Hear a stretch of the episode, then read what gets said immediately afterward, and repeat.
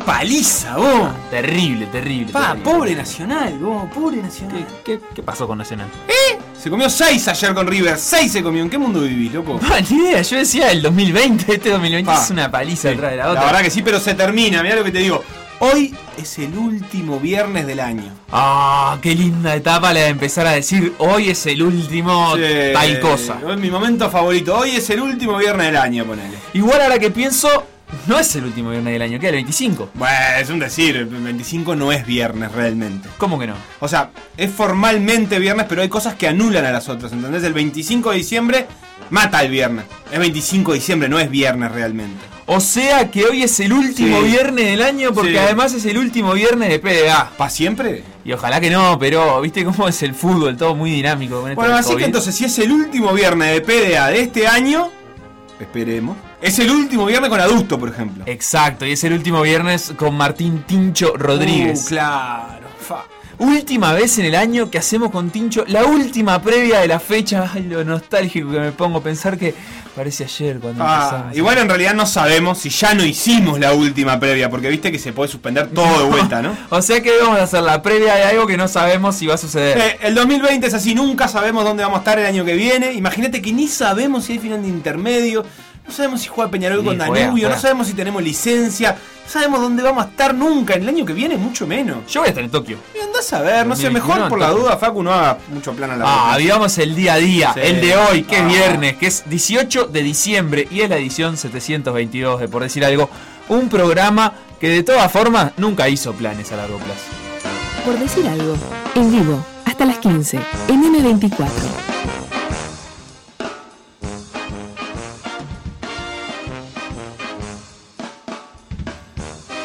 Bienvenidos a este Por Decir Algo de, de día viernes, que efectivamente es el, El último, último Por Decir Algo, porque. Por Decir Algo va a ir hasta el miércoles 23 de diciembre y después nos vamos a tomar una inmerecida licencia. Si llegamos, si no nos Eh, echan antes. Si no nos echan antes, lo que quede de nosotros para el día miércoles va a estar saliendo al aire. Los vamos a acompañar entre el 23 de diciembre y el 11 de enero con lo mejor de Por Decir Algo del 2020. Que no es Eh, mucho. Que no es mucho, pero ayer descubrí, hablando con Andrés Reyes, que es lo mejor igual. Lo cual no significa que sea bueno, pero es lo Claro. mejor que tenemos. Claro. O sea, lo que vamos a Como, poner es lo como mejor cuando que entra. Lula a este estudio, te saluda, te da la mano y te dice, sos lo mejor que tenemos. Y vos decís. Y vos te sentís orgulloso y capaz que no es para tanto igual. Y capaz que no es para tanto porque hay que ver con qué te está comparando. Igual esta radio tiene muy buenos valores, porque si no queda como que estamos dándole para atrás a los compañeros. No, pero está, pero viste que él lo dice y yo no sé aquí si hace referencia a toda la radio o a lo mejor que tenemos acá en este programa o a, o a qué hace. Sí, o a lo mejor que vinimos en el día de hoy, por ejemplo. Pero Hablando de lo mejor que eso, Ya tenemos, que hablamos de lo mejor, lo que yo te quería traer, y si querés ya le pedimos a la audiencia que se pueda comunicar, estoy muy intrigado por los premios de Best.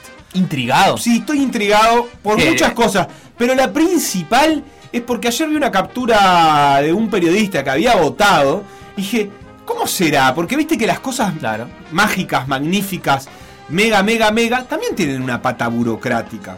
Sí, y, el, y- tipo, el tipo que va al mundial a dirigir, tipo eh, Tavares, bueno, un momento tiene que firmar un papelito, ponerse que, le dan un cartoncito, como toda esa parte que. Ah, vos decís que también mata usa pasaporte, igual que Sí. cualquier ciudadano normal. Exactamente. Yo lo- lo que te propongo es, y para que la audiencia pueda escribir, escribirnos, escribirnos a las redes para preguntarnos, para sacarse dudas, porque después de este pique vamos a hablar con Fede Barreiro, que fue el periodista uruguayo que votó en los The Best de FIFA en la rama femenina, y nos vamos a sacar estas dudas, además de las dudas sobre quiénes fueron las ganadoras Ah, y todo eso. Pero qué. Instagram, Por decir algo web. Twitter, Por decir algo web. Facebook, Por decir algo. WhatsApp. 098-979-979.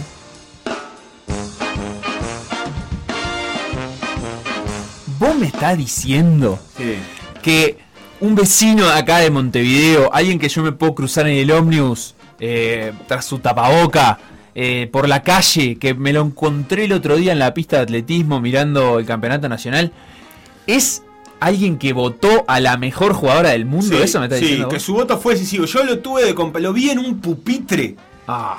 escribiendo con un lápiz y una hoja vieja, y después llegó a la FIFA. Y Sigue escribiendo con un Cinco lápiz. años. Capaz que ahora cambió la lapicera, pero sigue siendo de- del mundo analógico. ¿Cómo anda, Fede? ¿Cómo? ¿Todo ¿Votaste bien? por carta y Un escri- placer. escri- escribiendo ahí con lapicera el voto? No, no, ya eso no, no se usa más. Ah, ta, ta, ta, ta. Eh, ayer veíamos en tu Twitter, Bar More, eh, que bueno, que fuiste uno de los periodistas uruguayos eh, que votó en estos premios de Best, particularmente el periodista uruguayo que votó en los premios de fútbol femenino. Eh, disciplina o rama de la disciplina a la que te has especializado desde hace muchísimos años y para la que trabajas en AUF incluso. Sí, exactamente, sí. Concretamente en el 2012 sigo el fútbol femenino y bueno, y este año se dio la oportunidad de, votar en el Debes porque tenés que estar en el canal de medios de la FIFA. Yo estaba allá en el canal de medios. ¿Qué es el, canal de medios de la FIFA? Para acreditarse a los mundiales. Bien. Ah, es como un portal de internet. Claro.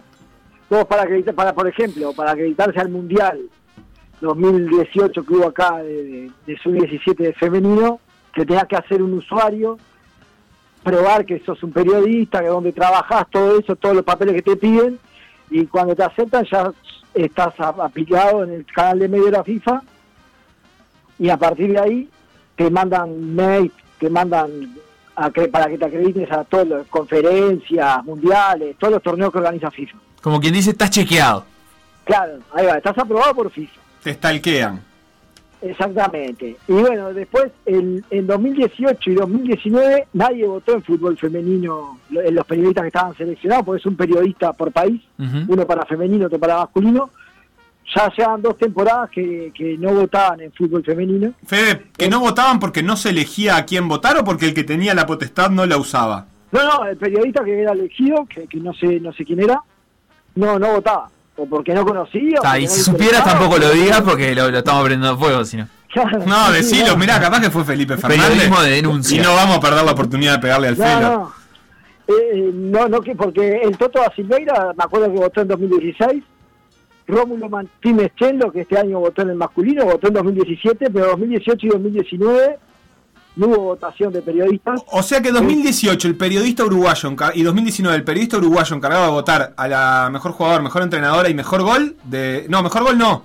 ¿Cuál es Mejor entrenadora, jugadora y arquera. Y arquera eh, eh, de Uruguay decidió no hacer uso de ese derecho. Exactamente. Bien. ¿Y vos hiciste uso y cómo hiciste uso de ese derecho? ¿e, e, ¿Es secreto el voto o lo podés contar? No, está en la página de la FIFA, ah, están todos los votos de, de, de todas las capitanas de la selección, los capitanes, los técnicos, los entrenadores, etcétera, etcétera. Ahora, yo una curiosidad previa, Fe, ¿cómo te enteraste? ¿Qué te llega un mail? ¿Te llama Blatter? O, eh, no, Blatter ya no está más. si te llama Blatter, cortá por la duda. ¿Te llama Infantino? ¿Te dice, no, te llega un mail que fuiste seleccionado para representar a tu país como periodista para la categoría fútbol femenino. Que te tenés que descargar una aplicación para poder votar. Te descargas una aplicación que te pasan el link y ahí usas, haces el voto.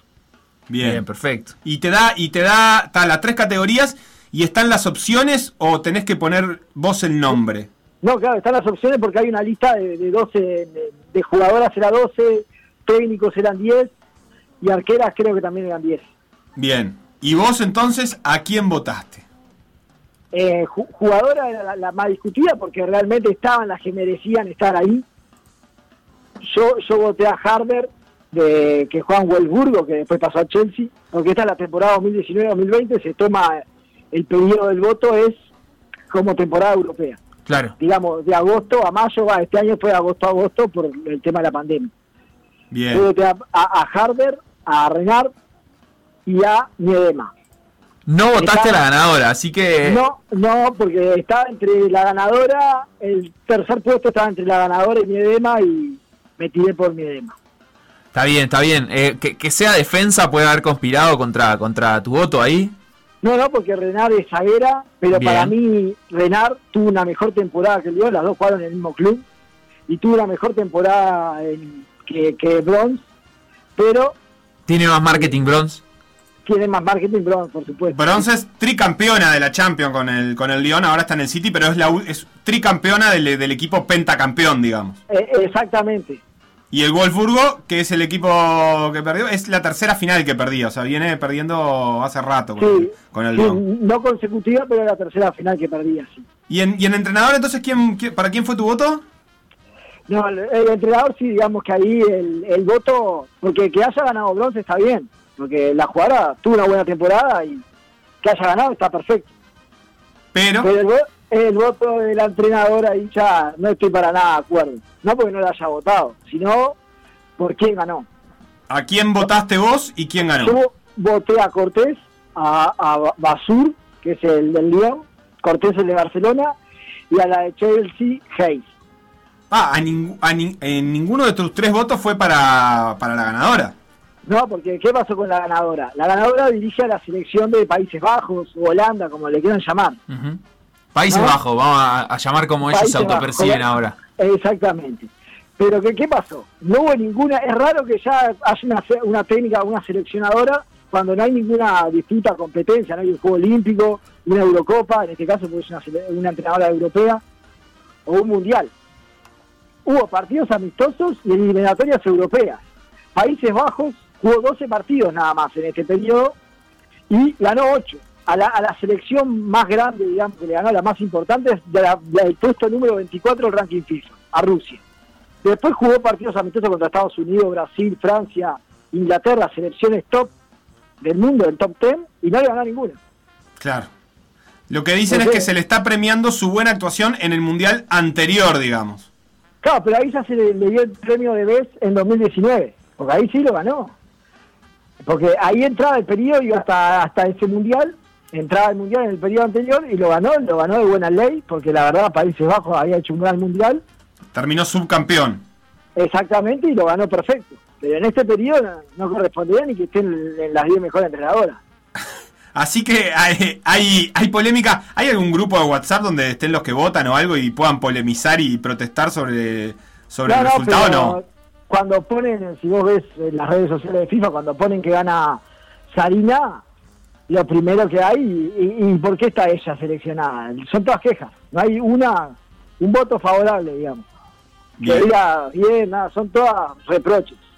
Bien, y, y, y, y la arquera, ¿a quién votaste? A Tiane Endler de Chile. ¿Qué, ¿Que fue la ganadora? No, no, ganó Guadí, la de Lyon. Ah, Otra, no. otro, otro polémico, ¿por qué? Porque la, la de Lyon, a Lyon prácticamente no le llegan. Claro, o sea, nunca tiene trabajo. Claro, y cuando, cuando le llegan le convierten. Porque vos la ves atajar en la selección de Francia y es una arquera normal. Pero el Lyon recibe 7 goles por temporada, 8, porque al Lyon casi no le llegan. Claro. Ah, está muy enojado, Fede, con los premios. Se lleva todos los premios. No, no, para, no, no, no. Estos dos, el, de- el de la jugadora dije, está bien. Estos dos, eh, estos dos son más discutibles. Eh, Además ganó por dos puntos. Bien, o sea, que de todas maneras, recordemos, son los votos eh, no de la FIFA, sino de entrenadores, capitanes y periodistas de cada de un representante de cada país. O sea que son un montón de votos. Y si vos analizás los votos de las selecciones importantes y de las capitanas y técnicas, todas daban ganadora a Tiane Endler en el caso de la golera. En el caso de la jugadora no era, era repartido. Pero en el caso de la golera era unánime la decisión para la chilena. ¿Y qué pasó? Y no, pasa que votan todas, hasta la selección de Zimbabue vota, votan todas las selecciones afiliadas a la FIFA, que muchas veces no se ve fútbol femenino porque... La democracia es así, contratás una buena agencia de publicidad y te ganaste el de Best. Y no, no, no sé si vieron el, el tweet de Megan Rapión, Rapino, ¿Qué dijo?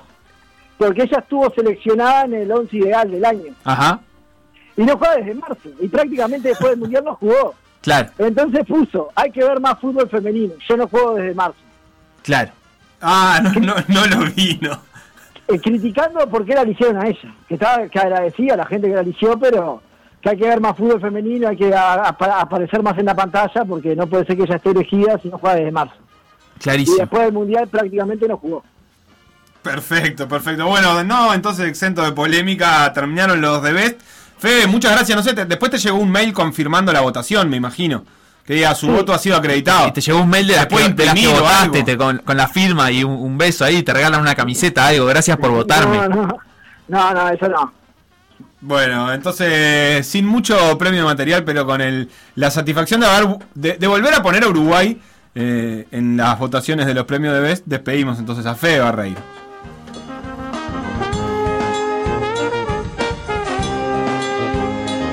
Por decir algo. Por decir algo. Conducción. Conducción. Felipe Fernández, Sebastián Moreira y Facundo Castro. Producción y edición Conrado Hornos.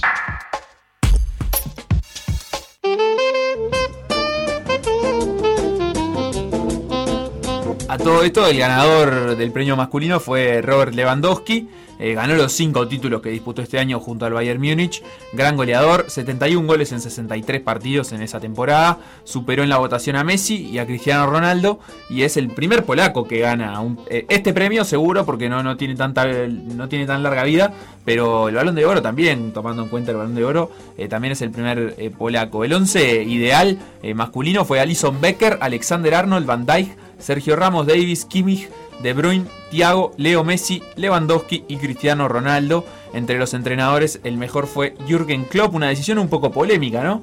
Porque el entrenador de Bayern Múnich eh, había ganado sus cinco títulos y ta, no quedó, no fue elegido. Y ganó Klopp porque llevó al Liverpool a su primera Premier en un montón de años. Desde la edad de, 30 años de, espera y la segunda mejor marca en puntos de la historia de la Premier League eh, y venía de ser campeón de la Champions. Evidentemente todo eso pesa también. La última vez que el Liverpool había ganado una Premier habían dado la vuelta olímpica en Stonehenge, ahí eh, la edad de piedra. Eh, así que bueno, esto sí, Incluso Klopp había dicho que lo más justo era que lo ganara Flick. Y claro. que él pensaba que lo más justo era que lo ganara Flick, que había ganado. Porque arrasó. Pero acá no se trata de justicia, o sí, quién sabe, la verdad es que no lo sé. Eh, nada, no hubo tampoco tanta polémica, ganó Lewandowski que finalmente agarra eh, el, balón de oro, uno de los jugadores más importantes que tiene. No, eh, el, de Best. el de Best. Bueno, que de alguna manera lo claro, es. esto que te decían, en la continuación de grandes premios, es el primer polaco. Es el primer polaco, está bien, porque en la época que los polacos eran buenos, no había este premio. capaz. Este... No, eran, eran polacos, pero no había... ¿Y cuándo eran buenos los polacos? Y cuando Lato, ¿no? ¿No era polaco? Ah, mira qué buena. Allá por los... Eh, yo qué sé. Yo busqué hoy en el Balón de Oro la lista de ganadores y no vi la banderita de polaco. No, no, porque el Balón de Oro es, este, yo te digo, Lato es del, de los 70, creo que no había, y de hecho... Eh, se empezó a entregar en el 56 el Balón de Oro. Claro, pero era todavía... Pero ese, ese estás en el Balón de Oro de la France Football o de quién? Y sí, porque tiene como una, una época en la que había uno que era más importante que el otro, digamos, y ahí era funcionaba distinto. el eh, Balón de Oro de France Football después se juntó con la FIFA y después se separó de vuelta. Claro, y ahí fue cuando, cuando agarró más poder. Eh, bueno, bien, yo qué sé, festejarán en Polonia o no sé, porque En Alemania tampoco. ¿Qué sé yo? Para mí les da Facu, vamos a meternos con el torneo. Bueno, no, primero con la Copa Libertadores, antes que nada, si te parece. Sí. Eh, porque ayer hubo actividad eh, variada en, América, pero sobre todo este, estuvo el partido de Nacional y de River, que terminó con la victoria de River 6 a 2 eh, y 8 a 2 en el acumulado. De un Nacional que se quedó con 10 rápidamente a los 18 minutos porque Rochet salió lejos y salió mal. Eh, tuvo que sacar a Alfonso Trezza, meter a Mejía para cubrir ese hueco. Y a partir de ahí River desató un vendaval que terminó con el sexto gol de Santos Borré, del colombiano, ya por los 80 minutos, el tercero de su cuenta personal, cerrando el 6 a 2, aunque la clasificación estaba cerrada desde bastante antes. Y sí, eh, la jugada de Roget eh, termina siendo la jugada del partido. Eh, de alguna manera, porque... En el imaginario de que Nacional tuviera chances, digamos. Y sí, eh, porque además hay un partido mientras era un 11 contra 11 y sobre todo en la manera en la que Nacional incluso 11 contra 11 se estaba exponiendo un poquito defensivamente para, para irse al ataque, quedarse con un jugador menos y que todavía fuera de golero, un golero que durante la Copa mismo había salvado a Nacional en varias ocasiones también de, recibir goles, eh, fue, fue un quiebre, además de que para el desgaste que tenía que hacer Nacional durante, durante el, partido, eh, incluso aunque hubiera conseguido mantener la valla en cero, era difícil que, pudiera pensar en, hacer ese desgaste 10 contra 11, ¿cuánto? 70 minutos, 60 minutos. Sí, la diferencia fue abultada. Tenemos a Tincho Rodríguez eh, del otro lado de la línea telefónica. ¿Estás ahí, Tincho? Por acá ¿cómo andan ustedes? ¿Bien? Bien, ¿y vos, Martín? ¿Cómo está esa garganta después de ayer? Bueno, pero en realidad viste que en la, eh, en la vieron que en la lógica de la narración uruguaya eh, los, eh, los goles de los equipos extranjeros prácticamente no se gritan, uno gol. dice gol, de River. Sí. Y claro, sí, igual lo sumo gol y Otro. más que eso. Ayer eh, incluso a mí me insultaron por que estaba como community manager, me insultaron por haber puesto más de una O en el gol del anuncio del gol. ¿Ah, sí? Sí. tres, dos personas, una dos veces. Bien, bien puteado. este, así que códigos del fútbol que hablan de que no tuviste que gritar ocho goles, sino dos, e incluso esos dos que gritaste, Tincho, no sé cómo estaba viendo el partido, no daba tampoco tanta ganas de gritarlo, sino daba más ganas de que sucediera tranquilo el partido porque estaba lejos Nacional. Sí, te diría que fueron los dos goles de Nacional, eh, fueron en su grito, o en mi grito por lo menos distintos. El de Congo tuvo la nota de sorpresa de, porque claro, estas son transmisiones que hacemos mirando la televisión, ¿no? Eh, y entonces de alguna manera uno ve el fútbol que el director de cámaras quiere que uno vea. Eh, esa es una discusión que entre otras cosas llevó una vez hace mucho tiempo a Dolina a decir que un día uno de sus hijos le preguntó o le dijo, ah, así que después de los goles no sacaban del arco en las televisaciones de Argentina de aquel tiempo, en general, cuando reenganchaban ya se estaba jugando otra vez y no se veía la movida por gol. Y ayer nos pasó cuando el gol de Cobo, el primero de los dos que hizo Nacional, que fue pegado al, golazo de, de la Cruz, que había puesto el parcial 2 a 0, que de golpe la imagen vuelve, o por lo menos yo, entre que estoy ahí anotando el gol, no sé qué, levanto la vista y, veo entrando a Cobo al área eh, en un momento parecía que tenía un remate desde más bien la entrada del área, de una posición razonable, que finalmente no saca, queda cegado. Y entonces el grito de gol viene con la nota de sorpresa propia de el encontrarte de golpe con que a la vuelta, digamos, de la esquina, como me gusta decir, de un gol ya gritado había otro muy cerca, y también con la nota de sorpresa vinculada que Cobo terminó metiendo la pelota dentro del arco por las piernas del arquero y desde una posición que no parecía, porque avanza algunos metros más dentro del área, la más, este, eh, la más, ¿cómo decirlo?, apropiada para combatir. Y lo hizo y lo consiguió. El de Santi Rodríguez, en cambio, que fue el segundo descuento de Nacional, que en ese momento se pone este, 2-3, sí lo grité más porque me parece que eh, esto nos llevaría a cuestionarnos cuáles son las lógicas por las cuales gritamos más o menos algunos goles. Fue una factura técnica que ameritó, aun cuando la serie ya estaba resuelta y River era más que Nacional, ameritó afirmarse porque la verdad que fue este, una, una preciosa definición de Santi Rodríguez, que se me ocurre decirte que si pienso en, lo que hizo ayer, en ese ratito cuando, cuando recién ingresó y en lo que había hecho en el clásico, capaz que en este momento de tormenta de Nacional eh, eh, es lo, poco positivo que se rescata en cuanto a reencontrar a un jugador que había tenido un repunte hace un par de meses, que después salió del equipo, lo que coincidió con la llegada de Giordano, y que ahora, cuando Nacional parece perder muchas de las certezas que tenía, vuelve a asomar la cabeza. Sí, digamos que para Nacional es muy difícil de lo de ayer sacar de notas positivas. Yo no creo que Nacional increíblemente haya jugado, haya tenido errores garrafales en sus jugadores. Simplemente eh, fueron notoriamente superados en todo momento y en, todo la, en todos los duelos posibles que plantea un partido. Eh, o sea que tampoco es momento como de, eh, de hacer una casa de brujas. Es decir, no es que Mejía, que se comió seis goles, estuvo flojo en cuatro, por ejemplo. pero aún así es difícil obtener conclusiones positivas. Una puede ser eh, las pinceladas entonces de Santi Rodríguez, que tuvo alguna más, tuvo algún enganche y alguna salida entre varios jugadores muy rápida, algún caño, algún destello individual. Al mismo tiempo, Santi Rodríguez no va a jugar más en Nacional. Claro, sí, sí. Este, entonces esa nota positiva se atenúa un poco. No es completa, no es completa, está bien, está bien. Yo pensando, este, Seba, en, la serie toda, eh, por supuesto que partiendo de la base de que River fue ampliamente superior, no, no, no, no da para la discusión cuando el global es de 8 a 2. Creo que en definitiva, pensando el partido como un partido de 180 minutos, eh, Nacional consiguió ser competitivo, con cierto decoro, en un cuarto de esa serie, que fue el primer tiempo de Avellaneda. Yo creo que ahí Nacional inclusive es posible que hasta eh, haya hecho algunas cosas un poco mejor que como las había hecho con Independiente del Valle, una, una fase la anterior o una serie la anterior paradójica, porque quedó la sensación de que el equipo exhibió muchas limitaciones, pero sin embargo consiguió clasificar. Eh, del segundo tiempo de Avellaneda en adelante, River es mucho más que Nacional, River lo desborda, lo desborda en el sentido de que le, genera muchísimas situaciones de riesgo, este, eh, consigue que pesen en, los trámites, estoy hablando de dos partidos, o del partido completo de ayer y la segunda mitad del primero, jugadores de un enorme nivel, que también nos llevarían a pensar, bueno, razonablemente qué podemos esperar de los equipos uruguayos en las Copas Libertadores, cuando en definitiva hay equipos que tienen a, tipos como, como Carrascal, como De la Cruz.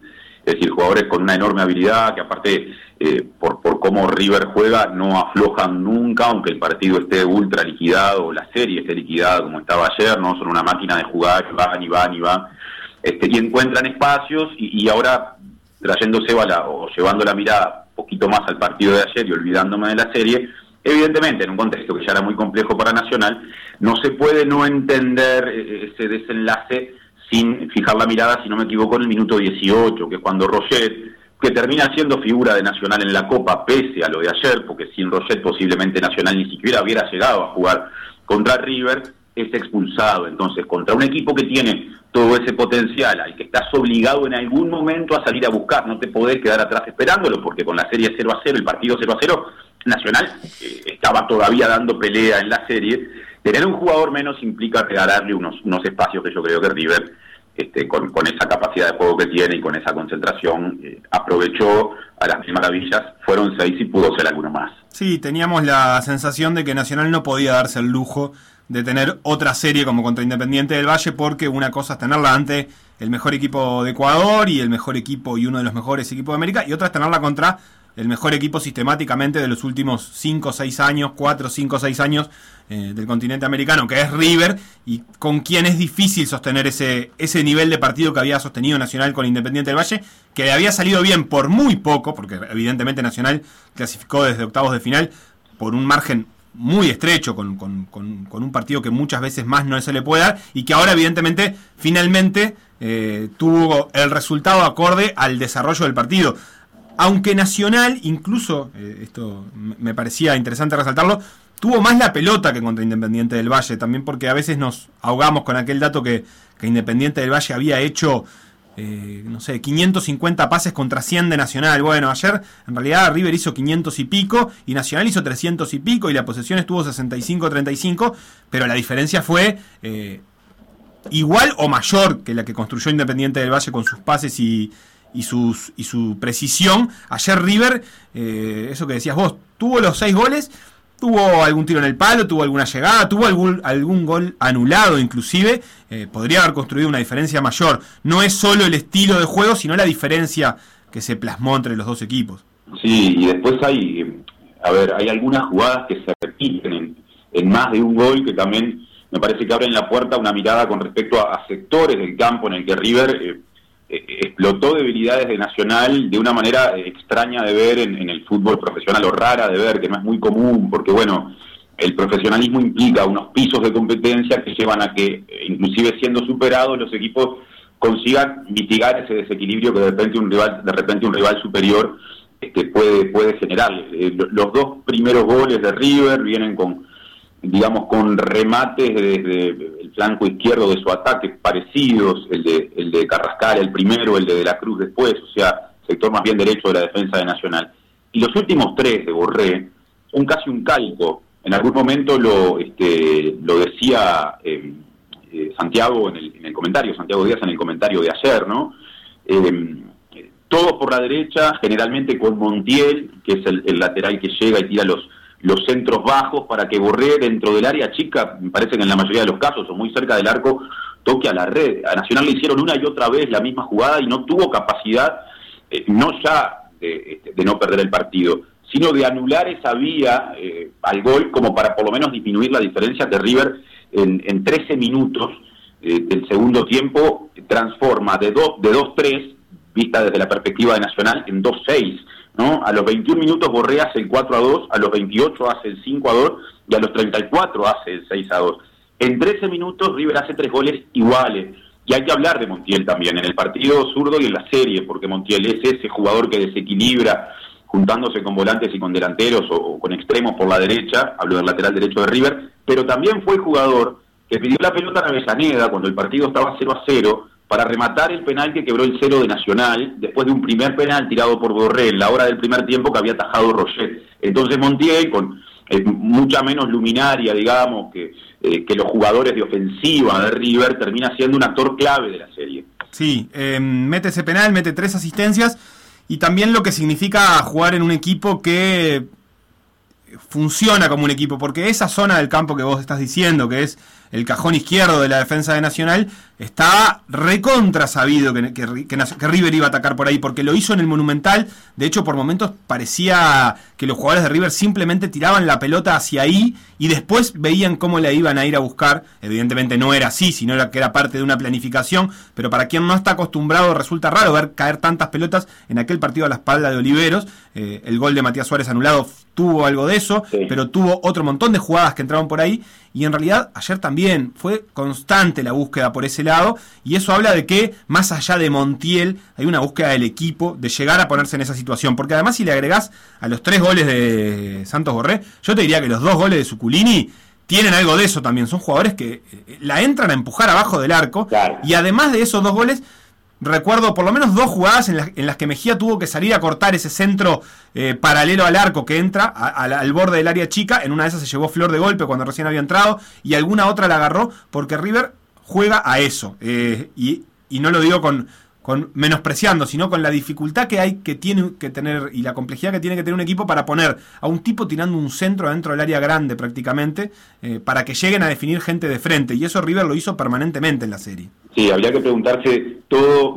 digamos, qué es necesario hacer para que un, jugador de fútbol quede solo dentro del área chica, este, teniendo que tocar la pelota para, para meterla en el arco. Y esa es la punta del iceberg. En definitiva, los méritos de River son la construcción de, ese andamiaje colectivo que le permite una y otra vez, o le permitió por lo menos contra Nacional, generar esas situaciones. Lo mencionaste a Suculini, no, eh, no venía siendo titular en, digamos, en el esquema eh, que, repetía Gallardo en partidos anteriores, juega este partido porque no está Nacho Fernández eh, lesionado y termina haciendo un gol como ya lo había convertido en Avellaneda y con las mismas características, también definiendo ahí abajo. Y ojo, que ayer hizo uno y pudo hacer él. Habló de un jugador que no es ni siquiera un jugador este, con el perfil eh, ofensivo de los que mencionamos antes, termina estando cerca de hacer alguno más. Sí, es que la diferencia entre un equipo que, está trabajado es que vos no, el, lugar que ocupas en la cancha tiene unas funciones que van más allá de tus habilidades. Evidentemente nadie le va a pedir a un jugador que está en un lugar, que, no tiene la capacidad de hacer algo que lo haga. Pero cuando vos ves que permanentemente hay un jugador de River que llega a esa posición a definir, es porque se espera que el que está en ese lugar lo haga. Y, la verdad es que eso es lo que sucede con River. Eh, a eso se le agrega que Nacional evidentemente marcó muy mal, porque sobre todo en los goles de, de, Borré, eh, realmente no es que River tenía siete tipos en el área y los jugadores de Nacional no sabían con cuál quedarse. La verdad es que que Borré encontró entre dos y después tres zagueros de Nacional un lugar para pararse en el área chica en el que no lo marcara nadie. Y eso también habla de algunos defectos, por lo menos a nivel colectivo. No sé si estaba establecido quién de los zagueros de Nacional tenía que tener la vigilancia de el 9 de área de, River o del que entraba más atrás que podía ser Suculini, eh, pero no lo estaba haciendo, eso está claro. Sí, ayer inclusive durante el partido, este, ya con un panorama muy complicado, con la serie resuelta, posiblemente pensando en, frenar la catarata de goles de River, este, Giordano pone en la cancha a Vinicius, eh, saca a, a es decir, eh, hace algunos retoques que posiblemente hayan eh, tenido que ver con, con evitar lo que de todos modos le terminó ocurriendo, ¿no? eso da cuenta de que evidentemente el técnico de Nacional veía que el equipo hacía agua, pero la noche termina demostrando, o el desenlace termina demostrando que no supo frenarlo y esto otra vez nos pone ante algunas discusiones un poco más generales dadas desde, el interés del fútbol uruguayo con respecto a las copas internacionales, ¿no?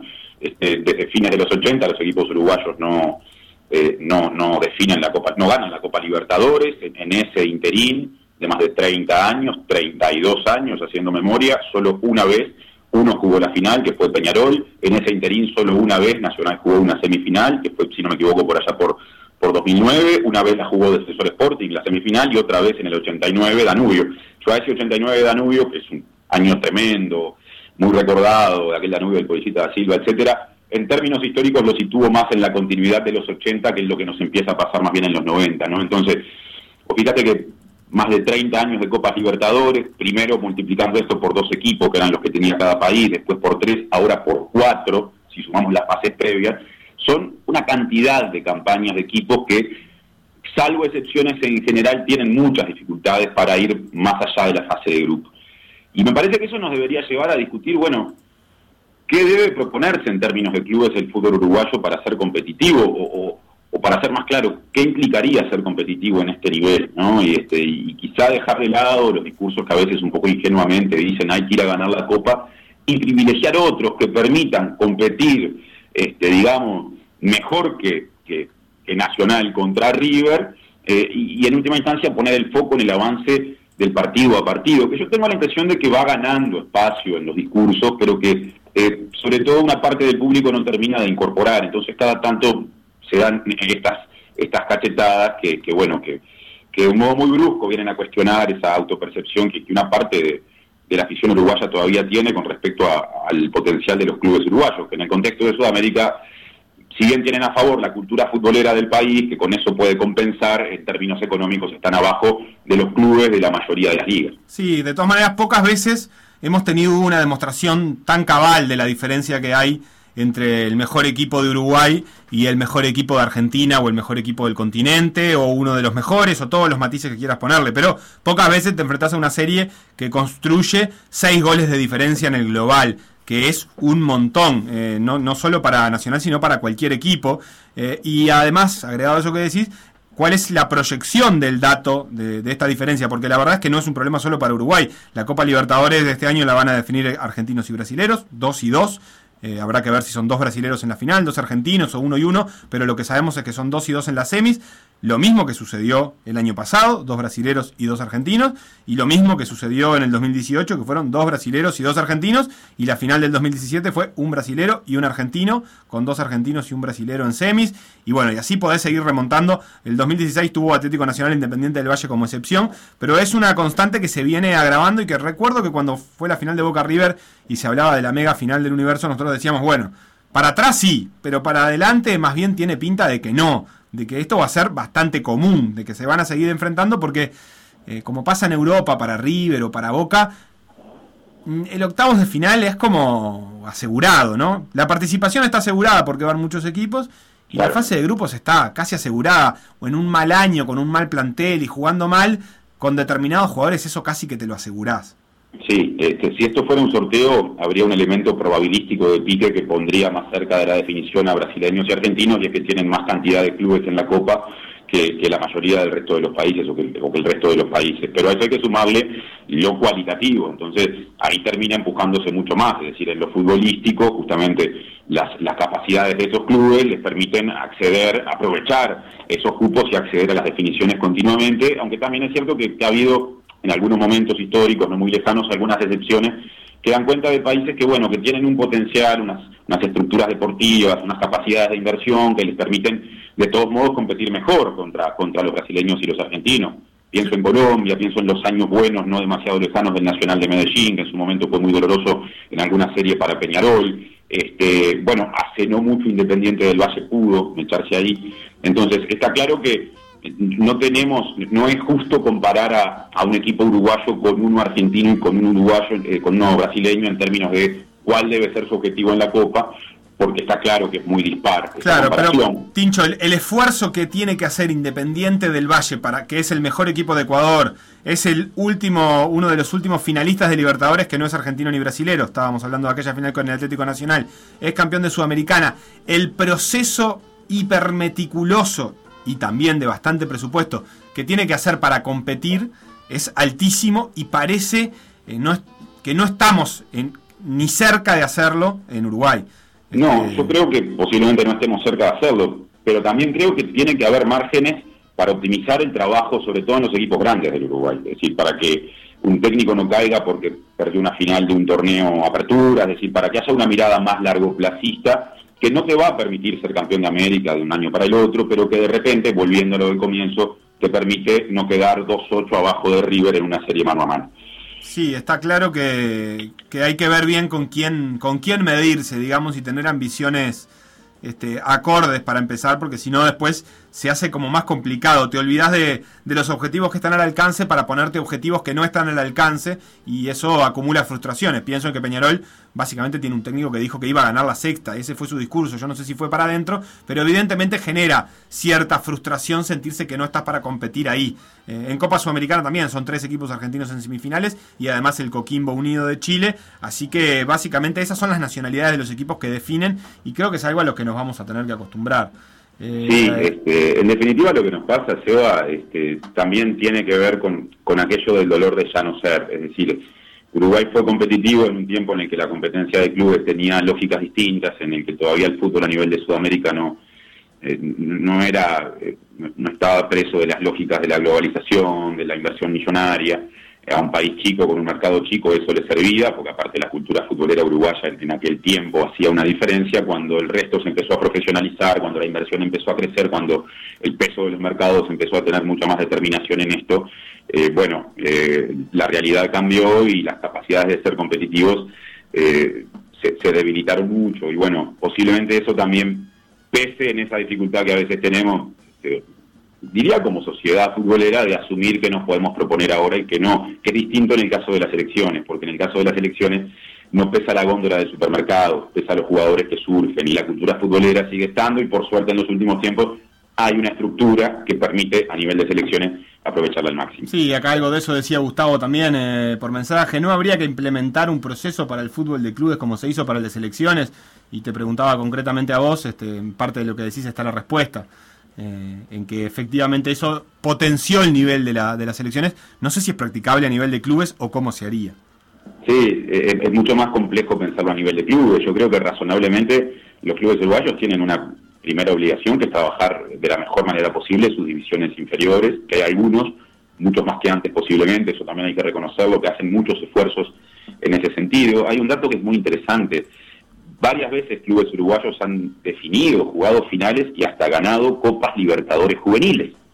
Es decir, las canteras, ni siquiera pienso en los grandes, Nacional ganó una Libertadores juvenil, pero también llegó a definir una en su momento Defensor y otra Liverpool. Las canteras de los equipos uruguayos que trabajan bien en juveniles son competitivas con sus pares del continente. El desfasaje se da en el salto a primera, porque ahí es cuando empieza a pesar la lógica de la góndola, es decir, el más poderoso económicamente compra eh, además de generar buenos jugadores, compra lo bueno que generan los demás y ahí el mercado más chiquito es el que queda en la cola, que es lo que le pasa al mercado uruguayo. Las elecciones tienen la ventaja de que la cédula hace que Suárez siga viniendo a jugar por Uruguay y no por la selección de España o por la de Cataluña. Sí, que en el caso, que para el caso concreto eh, son los países que lo formaron futbolísticamente ya a esta altura. Eh, a ver, no, no quiero ser ingrato con la formación previa, pero son jugadores que se van muy jóvenes, eh, con un puñado de partidos en primera y que nosotros obtenemos de alguna manera eh, los réditos de que jueguen en esos lugares eh, profesionalmente, porque probablemente si se quedaran acá no alcanzarían ese nivel de competitividad.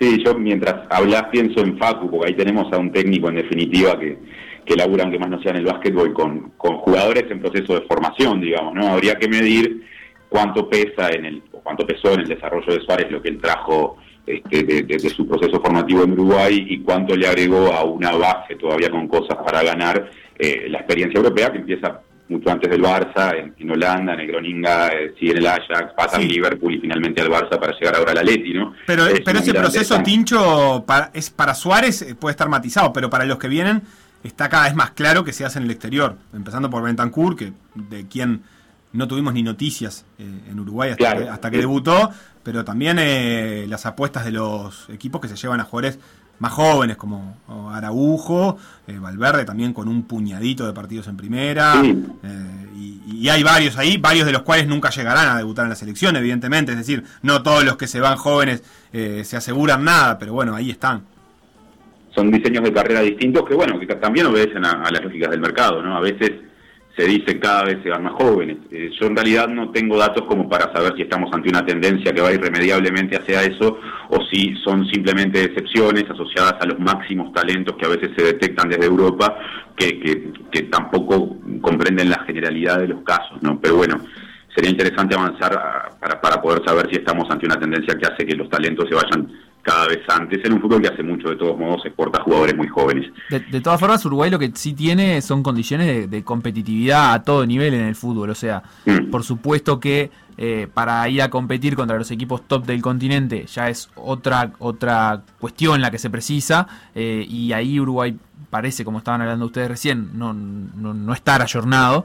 Eh, pero creo que en relación a otros deportes digamos, en el fútbol siempre hay rivales exigentes contra los que competir, siempre hay objetivos exigentes a los que se pueden aspirar, que me parece que ahí otros deportes uruguayos tienen, eh, digamos, una, una, desventaja comparativa en eso. Acá el, el universo de, del básquetbol ya, por ejemplo, es mucho más chico. El del handball, ni que hablar. Ayer hablaban con, con Jorge Botejara, el técnico de la selección uruguaya de handball, va a ir a su primer mundial masculino Uruguay, pero en realidad compiten cuatro o cinco clubes en, el federal de, de, handball. Son, son muy pocos los clubes que eh, tienen competencia. Entonces, ya cuando se te achica el universo, ahí es todavía más difícil. Creo que el fútbol en ese sentido tiene... Eh, algo a, donde puede apuntar, como, como decía el oyente en un mensaje, si, si se pudiera desarrollar un programa eh, que, que, ayude a todos los clubes ¿no? a mejorar su nivel, va a mejorar la competencia interna, pero esa competencia interna ya existe, que es algo que eh, en otros deportes no, no, no sucede tanto. Sí, está claro que nosotros tenemos, o en esta charla pusimos la mirada en el fútbol porque, bueno, estamos hablando al, al calor de lo que pasó anoche en un partido de fútbol, pero es evidente que el fútbol en en términos de, estructuras competitivas y de procesos de formación, en, un país que tiene en algunas disciplinas deportivas un desarrollo todavía muy escaso o con elementos básicos que no se han conquistado, eh, sigue ocupando un lugar de privilegio. Tiene, tiene un punto de partida, si, si, si, hoy quisiéramos empezar algo, tiene un punto de partida muy favorable. Eh, claro. Nada, pasa que a veces somos un poco fatalistas porque eh, la historia del fútbol uruguayo Claro, tan citada tema, ¿no? eh, te, te- te pone en un lugar donde parece que tenés una exigencia de, de- de seguir rindiendo a, a un nivel donde ya institucionalmente no, no se hacen las cosas para rendir. Sí, este, bueno, ese razonamiento, Facu, yo también lo he escuchado muchas veces, por ejemplo, de colegas del básquetbol, cuando eh, desde, no sé, el eje del año 2000 en adelante, la selección uruguaya a nivel mayor empezó a tener eh, ya muchas dificultades para ser competitiva, inclusive en, Sudamérica, ¿no? Eh, yo muchas veces escuché que se exigía que Uruguay ganara torneos porque los había ganado muchas veces durante el siglo XX.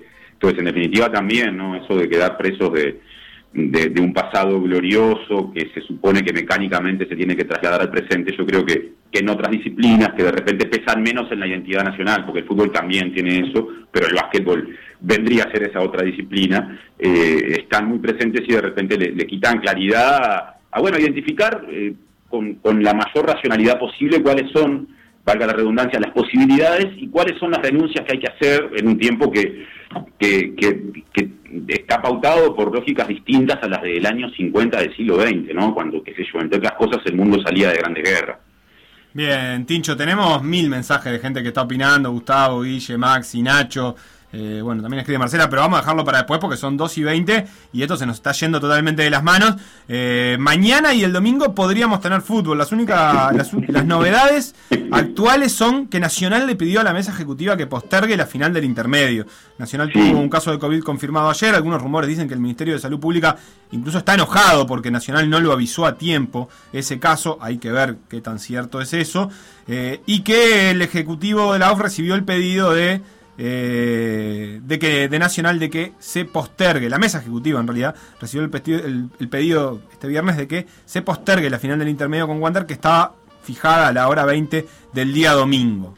Sí, y por ahora sigue fijada, ¿no? Es un, un dato de este tiempo. Me gustó cómo empezaste la introducción. Podría haber fútbol, podríamos tener dos transmisiones, y así venimos ya hace muchas semanas. Yo siento que la verdad lo mejor que puede pasar por este 2020 es que se, digamos, se, se termina de jugar lo que está programado para tomar un poco de aire y, ver de qué manera se puede encarar la competencia a partir de 2021, que va a tener pendiente todavía el remate de la temporada 2020 con, lo, con el campeón uruguayo, con las clasificaciones a las copas, con los descensos, para recién después meterse en el año 2021, mientras en paralelo ya se empiezan a jugar las nuevas copas internacionales eh, en, los primeros dos meses del año que viene o a partir de febrero. Es decir, es muy complicada la, la situación, está firme la fijación de de Danubio Peñarol, pendiente de la sexta fecha, de la penúltima del intermedio. Para mañana de tarde se va a jugar a las 5 de la tarde en Jardines, a las 4 eh, va a comenzar. Me parece que en ese caso no hay que decir comenzaría, va a comenzar la previa de por decir fútbol en M24 y lo que está un poco en duda o en duda es lo del domingo. Por ahora se mantiene fijado, ese es un dato objetivo, eso lo sabemos en este momento, aunque puede cambiar de un momento al otro. La final del intermedio entre Wanderers, que ganó el grupo A, y Nacional, que ganó el grupo B. Eh, recién mencionaste cuál es la voluntad de Nacional. En la UF prefieren de todos modos que se juegue, pero acá también tiene mucho peso lo que diga el Ministerio de Salud Pública, que hasta hace un rato todavía no había emitido una opinión, digamos.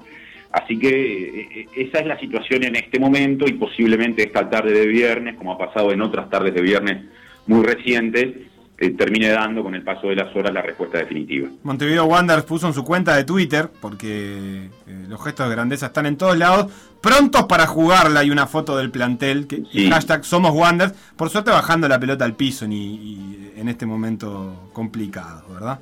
Este, si es así, previa desde las 19 horas entonces el domingo, si se juega. Efectivamente, porque el partido está marcado para las 8 y por ahora sigue fijado, o sea que si hay final del intermedio será a las 20 domingueras en el centenario y desde las 7 de la tarde, desde el centenario, en ese caso estará por decir fútbol, en la que en ese caso sería la última transmisión del año, pero de repente la última termina siendo la de mañana. Lo que sí también es seguro es que si no se juega el domingo, nos vamos a después del 10 de enero, porque a partir del lunes no puede haber espectáculo público. Así que no vamos, y el, fútbol profesional está considerado como tal, así que lo seguro es eso también, que no vamos a tener eh, después de este fin de semana más fútbol, se juegue o no se juegue. Sí, podía haber, haberse dado que hubiera un equipo uruguayo con actividad internacional a comienzos de enero si Nacional clasificaba. Ya hablamos largamente de que no, de modo que simplemente la actividad futbolera en el comienzo del año va a ser local y, como vos decías, no antes del 10. Perfecto, Martín Rodríguez. Bueno, última vez que hablamos contigo por este año para previa de fecha. Nos vemos mañana y capaz que el domingo. Vamos arriba, un abrazo. Vamos a una pausa que hay más por decir algo. Lo que pasó por decir algo.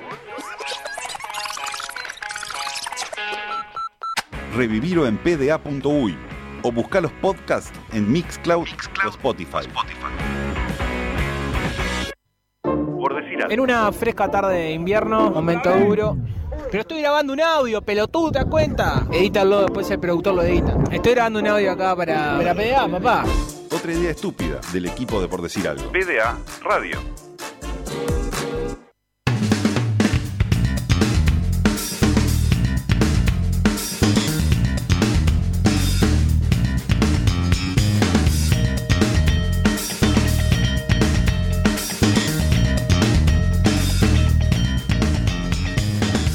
Club Ciclista Fénix anunció en un comunicado la postergación de la edición 2021 de Rutas de América, que, como es tradicional, se iba a realizar en Carnaval del 14 al 21 de febrero. Abro comillas y digo que, debido a la situación económica y principalmente sanitaria del país, la posibilidad de realizar dicho evento es prácticamente nulo, ya que no sería posible cumplir con las normas sanitarias exigidas y que son imprescindibles para evitar la propagación del COVID-19. Así dice el comunicado y sigue. El evento moviliza a muchas personas de una ciudad a otra, lo que requiere de hospedaje y supone una continua movilización en comercios y espacios de uso común, comprometiendo la sanidad de los habitantes de dichas ciudades. Evitar las aglomeraciones y evitar traslados innecesarios y conscientes de que la pandemia no tendrá una pausa en solo dos meses y que la situación sanitaria del país está agravándose es la principal razón por la que se toma esta decisión. Así cerraron las autoridades del Club Ciclista Fénix la comunicación. Noticias. Noticias. Se cerró la temporada de la Fórmula 1 el pasado fin de semana, eso ya lo sabíamos, pero siguen llegando noticias de las pistas. La gran novedad es que el mexicano Sergio Pérez, cuya salida del equipo Racing Point ya estaba confirmada, va a estar la próxima temporada en Red Bull. Eh, Checo Pérez tiene 30 años y esta temporada consiguió una victoria en Bahrein, un segundo puesto en Turquía y bueno, dejó afuera, dejó sin plaza al piloto Alex Albon, joven que tenía contrato para la próxima temporada en Red Bull, pero que este año no conformó con su rendimiento y lo relegaron nuevamente a, a equipos B, digamos. Chris Horner, jefe de Red Bull, dijo que Alex es un miembro valorado del equipo y tuvimos que pensarlo mucho antes de tomar esta dura decisión. Después de tomarnos nuestro tiempo para evaluar todos los datos relevantes y sus actuaciones, hemos decidido que Sergio es el piloto adecuado para formar pareja con Max Verstappen y ya tenemos ganas de darle la bienvenida en Red Bull Racing. Noticias. Noticias.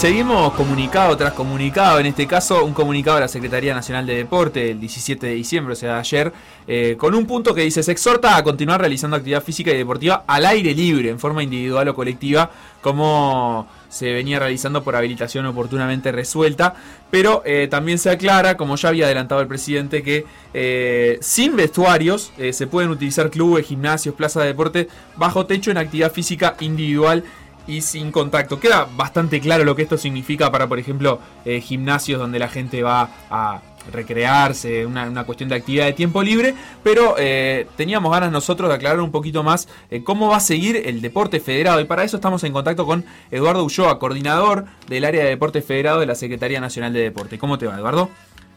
Buenas tardes. Un saludo para todos, Frey. Bueno, muchas gracias por, por estar en contacto con nosotros. Queríamos conocer un poquito cómo eh, esta, esta nueva habilitación a hacer eh, ejercicio bajo techo eh, afecta o no por el momento al deporte federado y también cruzando esto con el hecho de que no se pueden celebrar espectáculos públicos a partir del 21 de diciembre y los espectáculos deportivos son considerados como tales. Claro.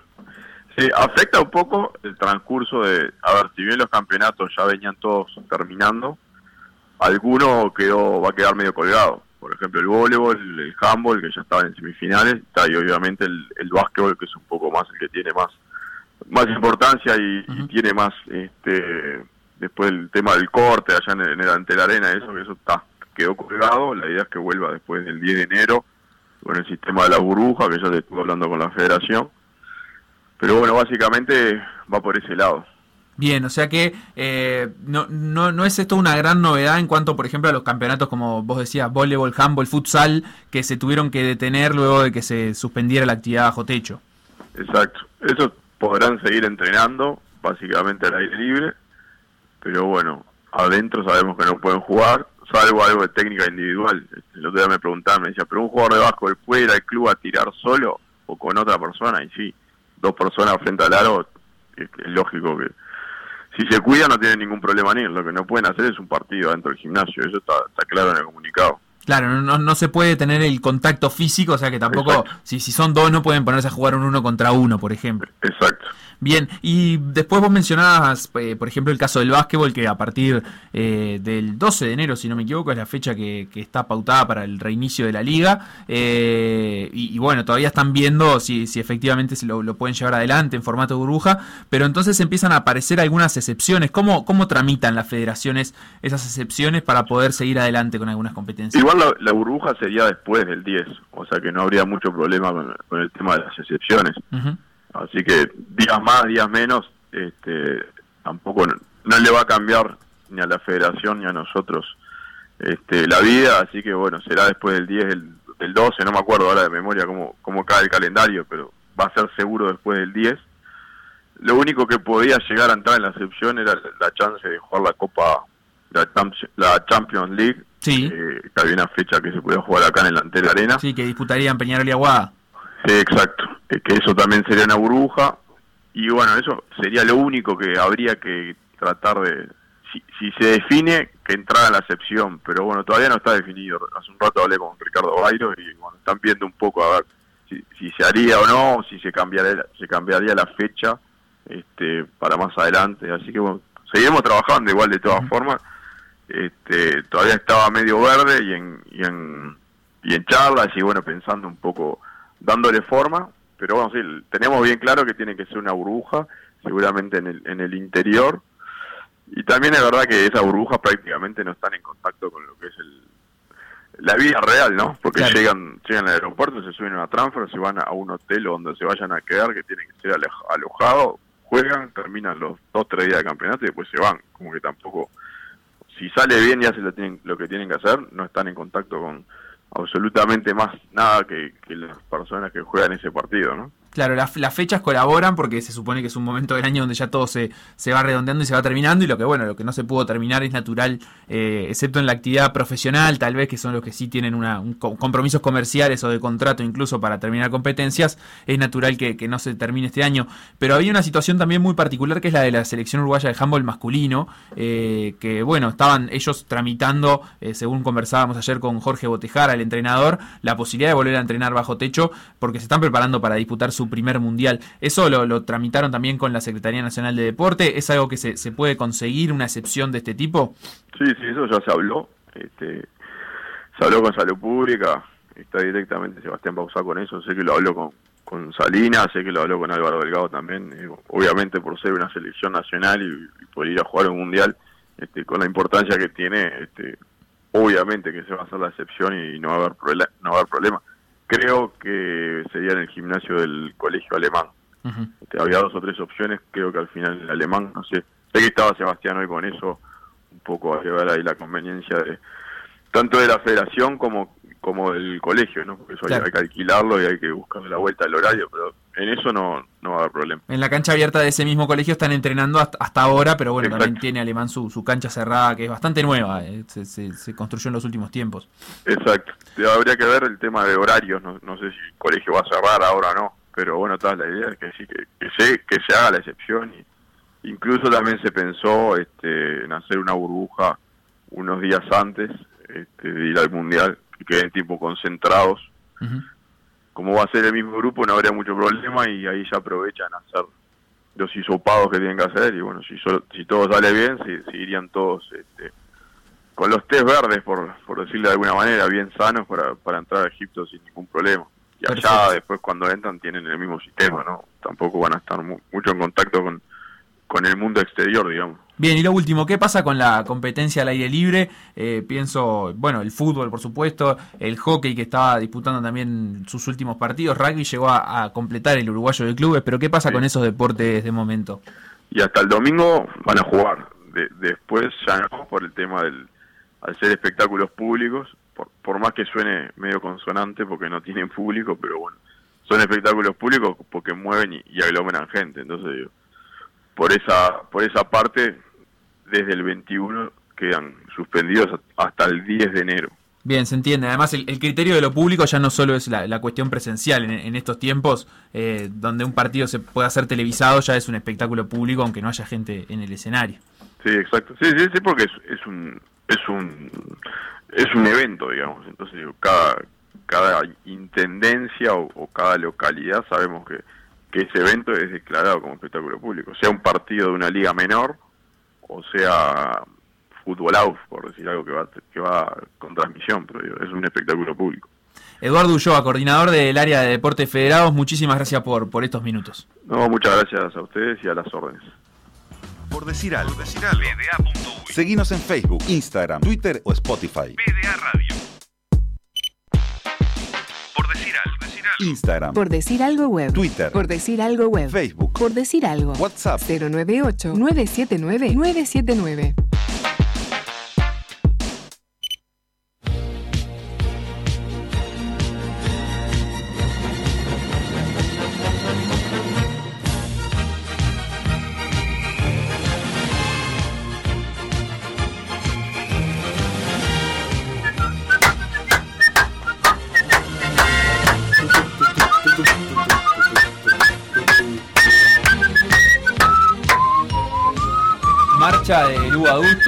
Compuesta por Ludwig van Beethoven. Eh, no, no es Beethoven. Silbido, eh, Palma y Tarareo. Se llama JP Sousa.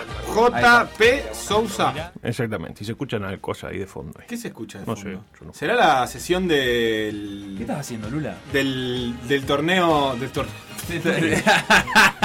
el torneo, del torneo parlamentario para la regulación del artículo. Ah, para mí que sí. ah, porque claro, va acorde al día también la marcha de hoy. Yo John Philip Sousa, dice usted. Sí. Conocido popularmente como bueno, el rey de las marchas. El rey de las marchas miliqueras, exactamente. Compositor, marina y director musical estadounidense. Gran milico. Qué miliquero, bueno. Eh, elevó, el eh, digamos que elevó la música militar con todo lo que eso implica al grado de arte. Ah. Por ejemplo, la de Julio César Garza, ¿se acuerda? la hizo él. La de Crónica ¿Cuál es? ¿Cómo se llama? Eh, ¿Sabe no? Creo que se llama Barras y Estrellas. ah, The Stars and the Stripes. Eh, The Stripes. ¿Quiere que la, la, la, la, ¿Se juega o no se juega? Ah, para mí no se juega. Para mí no se juega. Pero no me quiero ver. la final del intermedio. Sí, sí, sí. No sí. del partido peleando Danubio. ese No, no, fue. no. Bueno, no sé. Puede, puede haber este hisopado último momento a gente de Peñarol Que lo va a ver. que lo va a ver. Que Va, lo va, a ver. hisopar a todo el plantel aurinegro. Porque claro, ¿qué sabemos cuántos hay en callo de tricolor? Allá en la cancha se vieron algunos que ya de repente Ah, era Roget. por eso, era por eso. no tenía síntomas, no olió el peligro de, de pegarle una patada en los genitales a uno. Minuto 15. Capaz que fue como que se quiso alejar de la per- del, del jugador de River para no tener contacto Ah, metros, es por vos. costado. Claro, eh, eh, sacrificó, eh, puso por delante eh, el tema sanitario que el tema deportivo. Lo cual habla muy mal de Nochet, ¿verdad? Este, pero bueno, qué hermosa semana deportiva la que pasó, ¿no? La verdad, este, salvo que uno sea hincha nacional, ¿no? Si uno es hincha Claro. nacional, no, de ninguna manera. no tanto. este, no la pasó nada bien. Bueno, Pero- ganó el fútbol femenino de Nacional ayer. Ah, bueno, está, no es feliz. 3 a 2 a Defensor de en la hora. como le gusta al hincha. Ah, ¿en la hora? a la hincha. Y este va directo al, a- al a los, campeonato. tra- a los ostracismos, Sí. exactamente. Pero como siempre, lo que Nacional no obtiene en la cancha, donde sí lo logra a nivel directriz, claramente, mágicamente aparece un positivo tipo. El, el árbitro Topul eh, cobró, el tipo sancionó que había terminado el partido. Positivo, eh, curioso, ¿no? Y se suspende. Para mí se suspende. Yo le doy por suspendida a la final. ¿Lo tenían guardado ese positivo Ah. por si hacía falta? Digo, este, hoy le preguntaron a un espectáculo espectacular Cacho Blanco. ¿Desde cuándo tenían el dato? Y dijo de la merienda. Claro. Desde Y- la merienda. Desde la merienda. de. Claro, y si ganaba Nacional no decíamos nada. No, para mí cuando hizo el segundo gol River, eh, lo empezaron a escupir cerca varios ahí. Sí, sí. Ah, yo creo que sí. Yo creo que sí. Este, me encantó la parte en la que Willian le preguntó, Cacho, ¿y por qué eh, te, te cuarentenaron solo a vos? Y Cacho dice, "Ah, tengo 74 pirulos. Federico, vamos arriba. Los jugadores están jóvenes. Claro, yo qué sé, de repente eh, pueden estar para la próxima pandemia. No, era obvio que si se jugaba o si se jugaba la final, gana Wander con un gol de un ex nacional. Que son todos, ¿no? Que Los son el Wander. 90% del equipo, ¿no? Deme Eh, uno, deme uno, así ya me le tomo la predicción. eh, el Nacho González, Listo. Por ejemplo. Lo cierto es que yo pensaba que Nacional este, se iba a quedar de, de brazo cruzado, pero no, finalmente, este, digamos, el, cuando escuché hoy temprano, que sería las 8 y poco, a mi buen amigo Willán decir que, que había un positivo, me dije, el día que haya Copa Libertadores de Escritorios, Nacional va a clasificar a semifinales, pero sin despeinarse. Ojo con Peñarol, que también viene bien, eh, ya dio muestras eh, en escasos que hay, eh, no sé ni 48 horas que está Rubio, y ya ha dado claras muestras de que le va a dar eh, dura eh, batalla y que en la mesa Mirasol se están tomando decisiones trascendentes. Eh, por ejemplo, esta, adelante. Ahora me voy de tardecita a Mina a subir el Cerro del Verdún, que era una de las promesas Mirá. que había hecho, y a pedirle a la Virgen que me ayude un poco. Ahí lo tiene. Nos informan que Rubio finalmente llegó a un acuerdo con la Virgen que deja River y se, y se integra a la directiva Mirasol. Que el pa- un pase eh, insospechaado para mi gusto, ¿no? Ya pasó por- 326 metros el Cerro del Verdún. No, tenían tantas ganas, o sea.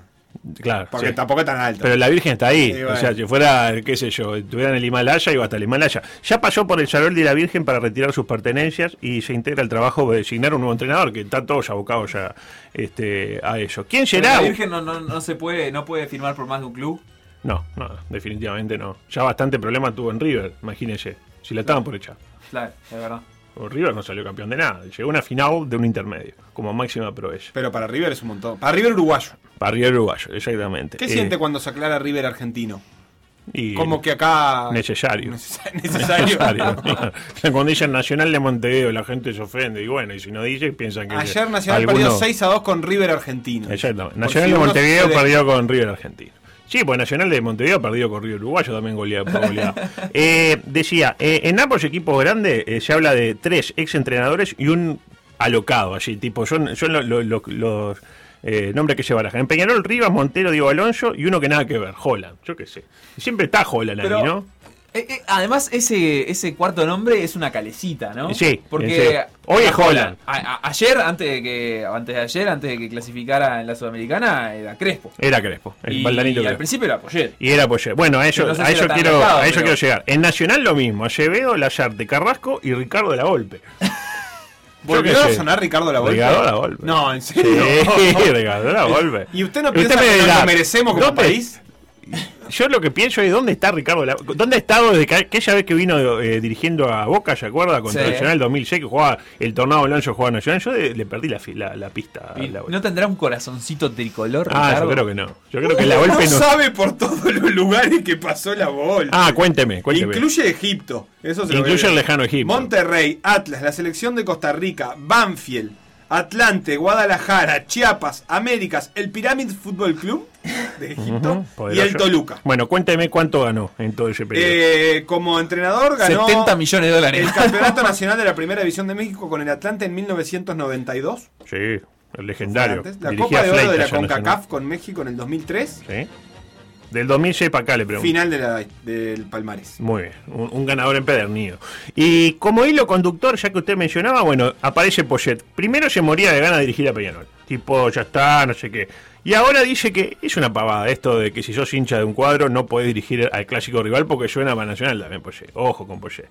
Eh, un Poyet que no hace mucho, ustedes que son muy pro Tavares, manifestaba lo siguiente. Adelante, Gustavo. ahora que tenemos a Maestro parece que no lo queremos cambiar más este y, y nos seguimos apoyando en el 2010-2011 2010-2011 repito 2010-2011 ya pasó mucho tiempo El ¿no? tiempo pasa para todos, ¿no? y como no me metí nunca en quién tenía que ser el técnico ni me voy a meter en quién no tiene que ser eso es una decisión que pasa por ellos. Pero me, me quedo con eso. Me quiero quedar con el maestro Tavares del 2010 no quiero quedarme con otro no quiero que pase nada que me haga quedar con una imagen con más triste o más amarga yo como uruguayo que fue una Copa América si no la ganaba no puede salir de Uruguay me parece que tampoco tenemos que pasarnos para el otro lado de que ahora eh, nos elogien el mundo porque sabemos perder ¿Sensaciones? Eh, que a Poyet le parecía bien que si no ganaba la Copa América no saliera de Uruguay. Le, le parecía bien eso. Exactamente. Por suerte no jugaba en Uruguay en aquel momento. Estaban, en, no sé, en el Chelsea, supongo. Del complejo celeste de la época al aeropuerto y chao. Complejo celeste, ¿no? Con comillas, El- con el- comillas. El, charrúa. Eh, la pregunta Qué que surge- eso, ¿eh? Fuerte, ¿no? 2010, 2011. Ahora bien, la pregunta que me surge a mí, la misma que me surgió recién a propósito de la golpe. ¿Qué ganó Poyet como técnico? Y tengo la respuesta. A Porque de. Tavares ya sabemos. Una Copa América. Ni más ni menos. Y dos China Cups. o miento. Y este año iba a ganar la tercera. Iba a por el tri, pero no se le pudo dar. ¿Qué ganó Poyet? Nos preguntamos. Bueno, veamos su trayectoria. Lo mejor que le pasó fue allá por 2013 cuando fue echado al aire del Brighton and Hove Albion mientras estaba en punto penal británico. Fue terrible eso. Estaba ahí y le dijeron, che, mira, llegó esto, echado, al aire. Y, y un Brighton al que él ponía competitivo siempre. No, competitivo jugar- siempre, sí. Llegó a jugar más de una vez el playoff de ascenso. Sí, sí. Enseguida se fue al Sunderland y lo echaron un año y medio después. Hasta ahí, bien, tranquilo. De ahí la- al poderoso AEK de Atenas. Dijo Poquito. que no iba a extender su contrato. Dijo, no, llego acá, este, llego a junio y me voy. Ah, sí, ¿te vas en junio? No, te vas ahora. Le dijeron los, los dirigentes que lo echaron, básicamente. Algo Bien, diferente. ahí, con- ahí consiguió lo que quería, que era cobrar el despido. Bueno, ahí va, ahí- me anoté justo ello. Qué diferente a lo que las culturas, ¿no? Este, porque acá jamás se le diría a un técnico, eh, ya te he hecho, ¿no? Acá de como un acuerdo. Acá le pedimos que tenga un gesto de grandeza. O te quedás hasta el último día del contrato. Cayo Mario Saralegui, o se le dice, che, y sí, ¿no? De última. ¿no Y parece que- tiene que ir hasta el 31 de diciembre. Ah, ¿verdad? sí, tiene que. No, él Ah, como vive ahí, no tiene que ir a ningún lado. De ahí al Betis se fue. Llegó en mayo y fue echado en noviembre del Le fue muy 2016. mal. De ahí al Shanghai Shenhua. Eh, eh, a favor, me parece que al Betis no le dio tan bien. Ah, bueno, no, ¿No? sé. ¿Cómo Ah, no, bueno, si es por ello, Uruguay tampoco le había ido muy bien cuando vino Tavares. Yo El no quiero defender a Tavares. quiere armar y no, no El Betis de. Quique Setién. El de- Bueno, de Quique Setién, claro, claro. exactamente. Podría De haber ahí- sido Gustavo Poyete y hubiera terminado dirigiendo Barcelona. Sí, de ahí al Shanghai Shenhua del poderoso fútbol chino. Casi 10 meses después de haber llegado, en septiembre del 2017, se fue, solo, dejando al equipo en la doceava posición. ¿De, cu- de cuánto sabe? ¿De cuánto De compiten? 11. De 11. Pero dirigió a Tevez. Pero dirigió a Tevez. De ahí pasó al Burdeos, al Girondins de Burdeos, en enero del 2018. En agosto, es decir, siete meses después, fue echado por criticar a los dirigentes por haber vendido a un jugador del plantel. Me vendieron a la estrella. Qué horrible. Ah, sí, bueno, te echamos. Claro, es como que venga acá a defensor y se enoje porque le venden jugadores. Y al lo que Coto Correa. Claro, el Burdeos, si no vende jugadores, no vive. Claro. Eh, desde entonces, dos años y medio, está sin trabajo, lamentablemente, a nivel eh, directriz. Resumen de títulos como entrenador. Debe tener acciones en bolsa, algo, ¿no? Le debe ir bien en la finanza. Sí, en la vida. No, Eh, tiene un título. Campeón de la Y de Inglaterra con el Brighton Hove Albion. ¿Saben en qué año fue eso? 2010-2011. El mismo año en el que... ah, hace exactamente te lo mismo que no gana na- nada que el señor Tavares. Eh, ¿Sensación? Ahora, sí, dura, para mí, por lo que dijo usted y por los periodos, les eh, dura mucho más que lo que duran los técnicos en Peñarol. Eso no sé si le conviene. No creo Siete, ocho meses no creo que vaya a durar No, en Peñarol. no, no, Entonces ahí me parece que está sobrecalificado. Tiene que ser un técnico que esté acostumbrado a durar La cuatro meses. Caso la. Volpe. Caso la. Exactamente. Tres meses, cuatro meses. el, el Roque, la Volpe a Peñarol, Polleta Nacional. Ah. En Nacional son los proyectos largos. Sí, siete meses. Nueve fechas. Claro. Exactamente, con una Porque si pandemia. no, de seis. después el tipo va a estar ahí, va a tener objetivo muy, muy, muy ambicioso. Exacto, muy ambicioso. exacto. No, nos gustaría tipo clasificar a la copa y jugarla. Y lo miran diciendo, pero este está loco. Este está esto loco. no". Como dijo Aguirre, no, en todo caso, ir dos años. Tampoco, tampoco me voy a quedar a vivir. Eh, adelante, por favor. Paralelamente. Cambiamos de tema, porque lo decíamos ayer en la previa. Un tema este, que previa la de ayer y que post eh, Ah, también, ¿no? Usted la rompió. ayer. No, ayer la dejé así chiquita. A mí me, Impresionante. me motiva mucho eh, ver a, a los equipos uruguayos dejando bien en alto los prestigios Sí. del balompié. Yo lo vi ahí por los 30 del segundo tiempo que usted tenía No, un estaba- orgullo de pertenecer. A- al, al pueblo oriental. Al pueblo oriental. Exactamente. Este, se rieron de nosotros ayer, ¿no? En la previa, porque cuando hablamos de la preocupación que nos dio escuchar al player eh, celeste Ronald Araujo. Eh, no tanto por lo que dijo, sino por cómo lo dijo. Eh, escuchemos la parte medular, adelante. Claro, sabíamos de la importancia de, de este partido, de que teníamos que, que ganarlo sí o sí.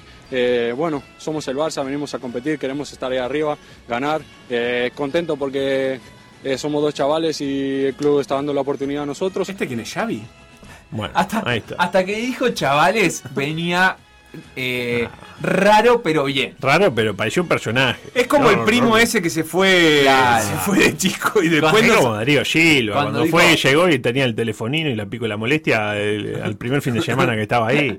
Cuando No, dijo, no, no, no, no. Los chavales. Los chavales, los chavales. Bueno, ¿cuánto hace que está en el Barcelona? Respuesta, Dos dos, años. años. exactamente. Y habla así, Messi hace 20 años que está. Y- Hace bastante igual. Bueno, bueno, pero Messi como que habla este medio normal, ¿no? Qué cosa rara que aparece. ¿no? Cosa rara que Este, no, nunca pero Messi no habla decir- lo que pasa. Pero habla un poco, no dice los chavales. Pero digo, no, se junta con nadie, solo se junta con Suárez. Claro. No, no se le pega el acento. Es por ello porque se junta con Suárez y con Neymar, en todo caso hablará de. Garoto. Eh, la pregunta es, ¿qué está sucediendo con el fenómeno de los jugadores uruguayos que viajan al exterior y se adaptan lingüísticamente en cuestión de semana? A mí me preocupa. Tesis de grado, me parece. ¿No hay una amenaza de pérdida de identidad a nivel social y futbolístico? Que es lo que más no- no- nos preocupa. Mañana dejamos que no metan seis y no pegamos ni una patada, como pasó ayer. Este, me interpreta. Hoy decimos a los chavales. Mañana nos pintan la cara como le pintaron a Nacional ayer. Vio alguna patada, sí. La única es la de Orihuela, que encima ya está vendido al final. Y encima de baile pega un uruguayo. Y yo ahí a los 50 minutos dije, ah, en cualquier momento se queda con 9 Nacional. Claro, Y nada, pero era el momento. Nada, no pasó nada. Era el momento de armar una general, a decirle al muñeco, mira muñeco que arañaste a Bondancieri. Dicen que Neves terminó el partido y le dijo, felicitaciones, salgan campeones. Pero no vi, ¿A no- usted le parece eso? No vio, eh, todos lo iban a saludar. Ahí capaz que hay un tema de, bueno, tengo COVID, pero gratis no te la lleva muñeco. O, o de perder con el campeón, que eso se usa mucho. Ah, Ah, perdimos eh, con el campeón. ah, qué lindo eso. Yo prefiero eh, ganarle al tercero que perder con el campeón. Pero bueno, mi teoría es esta. Los jugadores que más rápido adquieren modismos locales son los que peor representan la génesis del futbolista uruguayo, por lo que habría que, si no eliminarlos de raíz, al menos reconducirlos. ¿Me ¿Qué quiere explico? decir usted con eliminarlos de Y raíz? tipo fuera, sin él. Ah, no citarlo, no convocarlo. Sin él. Que juega allá. ¿Habla bien en catalán? Que juega allá. En la selección de Cataluña En mismo. la selección Cataluña con Jordi Cruyff, que la debe dirigir Jordi Cruyff, que estuvo el gran pasaje de Jordi Cruyff por la selección de Bolivia, fue que estuvo. ¿Jordi Cruyff? Sí, sí. Ah, que- estuvo y que no, que no llegó a dirigir un no llegó a dirigir, se fue. No, que- Pero bueno, o si no era Bolivia era uno de ellos, Ecuador, capaz, Ecuador, me suena a Ecuador. Ecuador, Eh, se lo googleo. Ecuador, me gusta Ecuador, para me Ecuador, gusta para después Ecuador. agarró al faro. Me gusta para Ecuador. Y decían, che, que bien andaba Jordi.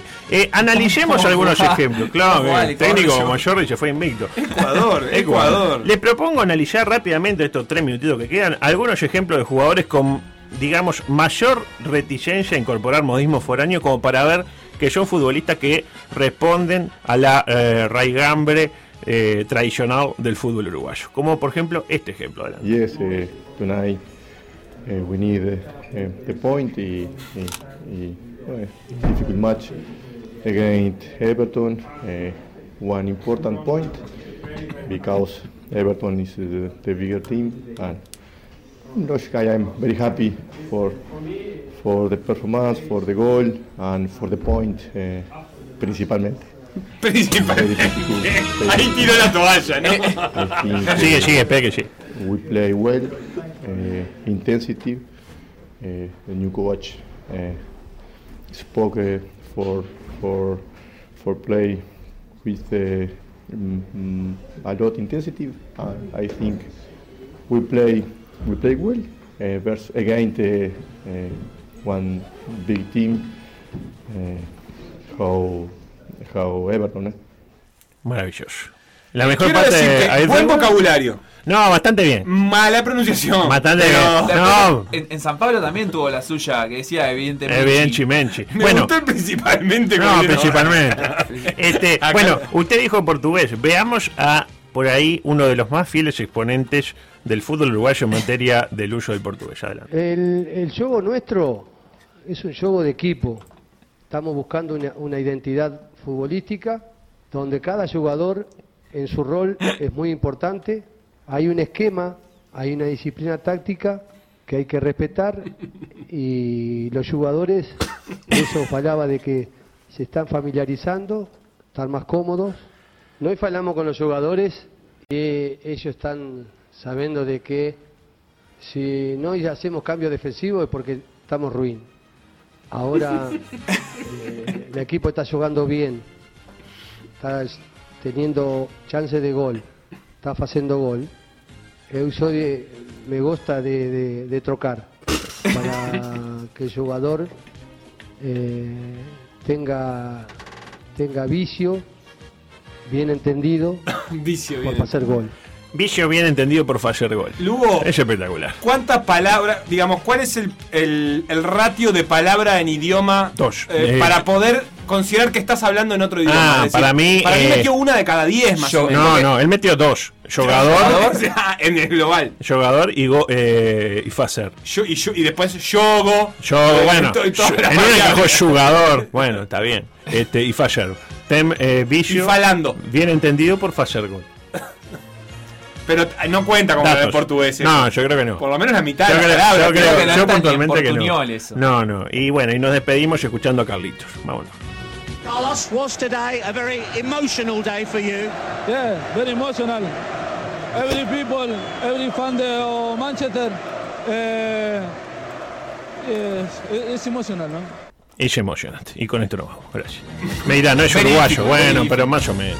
Eh, gran, gran esfuerzo los jugadores por aprender otro idioma en muy poco tiempo. Yo le valoro Pero hagan como, como hace Pa- eh, Pablo García, que tenía un intérprete. Si no, ti- no, no sabe hablar. ¿Para qué después- va- después pero le- era griego. después le corregía el intérprete. El intérprete, ¿No? sí, Dijiste, bueno. dijiste, sí. Sí, se van todos a la cona y el intérprete decía, dice que no generan buena sinergia en, el com- en la comprensión este, coercitiva. Mucha gente, mire, mire, tiene acá un amigo de usted, Flavio, que está haciendo cuarentena atrás de una reja. Ah, algo habrá Lo tiene agendado como Flavio de Texas y hay que reagendarlo como Flavio, vaya a saber uno de De- dónde. de Rejas. de Rexas. tra- Si tiene rejas no es en Texas, porque en Texas las rejas son escopeta. Exactamente. De cruzar No la mejor. ventana te pegan un tiro, nada de poner rejas. ¿Tamau? Reja ponelo blandito.